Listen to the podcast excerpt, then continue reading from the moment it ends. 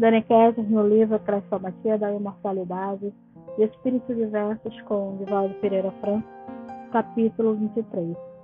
Evangelização Espírita. Enquanto bruxoleiam as chamas da moral nos céus supervalorizados da sociedade odierna, surge o sol espírita, colorindo as nuvens carregadas com as claridades da esperança. Não mais a ostentação religiosa, expressando a força do seu poder. Não mais os arrazoados descobrimentos da ciência, conflagantes de respeito à vida.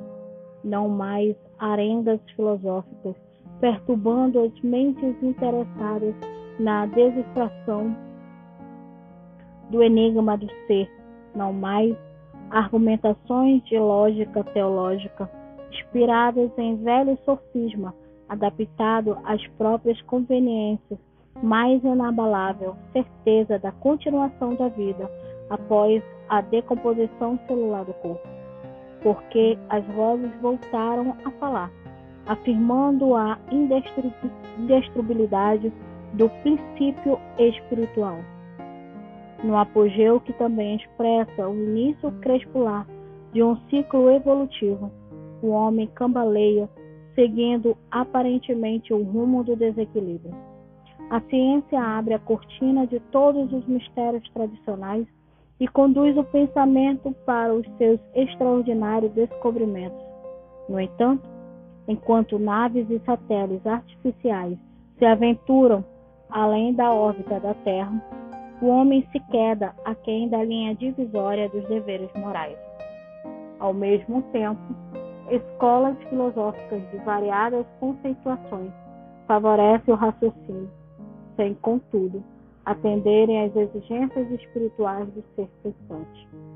E, por sua vez, a fé, não oferecendo base segura aos fiéis que lhe eram submissos, atirou-os no tumulto de desenfreado egoísmo e pertinaz fanatismo. Em razão disso, o homem que dominou o átomo e a estratosfera continua enigma em si mesmo, atormentado no recesso do ser pelos mesmos problemas de todos os tempos.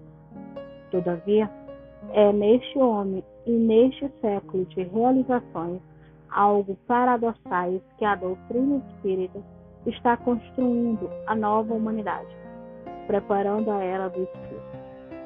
Nesse chegado tempo de que nos falam os sagrados Escritos, não compactuara a austeridade da fé com os desequilíbrios sociais, nem se ligarão às aspirações transcendentes, às paixões desordenadas. Período de poder bélico e renúncia guerreira. Séculos de fulguração intelectual e simplicidade de espírito, dias de sabedoria e moralidade. Na impossibilidade, porém, de tudo modificar de um só golpe, removendo todos os óbitos com um só movimento, volta Jesus a sua atenção para as crianças, essa herdeira de todas as civilizações. A criança ainda é o sorriso do futuro na face do presente. Evangelizá-la é, pois, espiritualizar o porvir, legando-lhe a lição clara e pura do ensinamento cristão, a fim de que, verdadeiramente, viva o Cristo nas gerações de amanhã. A tarefa de edificar o reino de Deus no coração juvenil é a nossa atual gloriosa tarefa, salvar o futuro. Tomemos a criança, essa esperança de todos nós, e achemos em doce colóquio pela estrada quilometra do Evangelho, recitando, através de atitudes sadias, o florilégio da Boa Nova, ao ritmo das severas e racionais modulações, porque a doutrina espírita ressuscita Jesus na atualidade. Quem evangeliza uma criança prepara para si mesmo um berço ditoso para o futuro. Não desanimemos se outros negacearem com o dever. Perseveremos, embora não colhamos de imediato os opimos frutos com que sonhamos. Insistamos, mesmo quando os resultados não sejam esperados. Em tais casos, busquemos melhorar métodos, aperfeiçoar lições e prossigamos resolutos. Nenhuma edificação pode ser consolidada no momento. O coração da criança é o solo a cultivar, eivado de dificuldades. Arroetemos o terreno à nossa disposição, adubemo-lo e atiremos nele as sementes do Evangelho. Jesus fará o resto.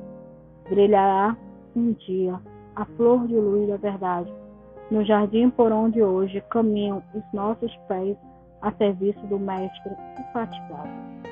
Francisco Espinel. Evangelizar.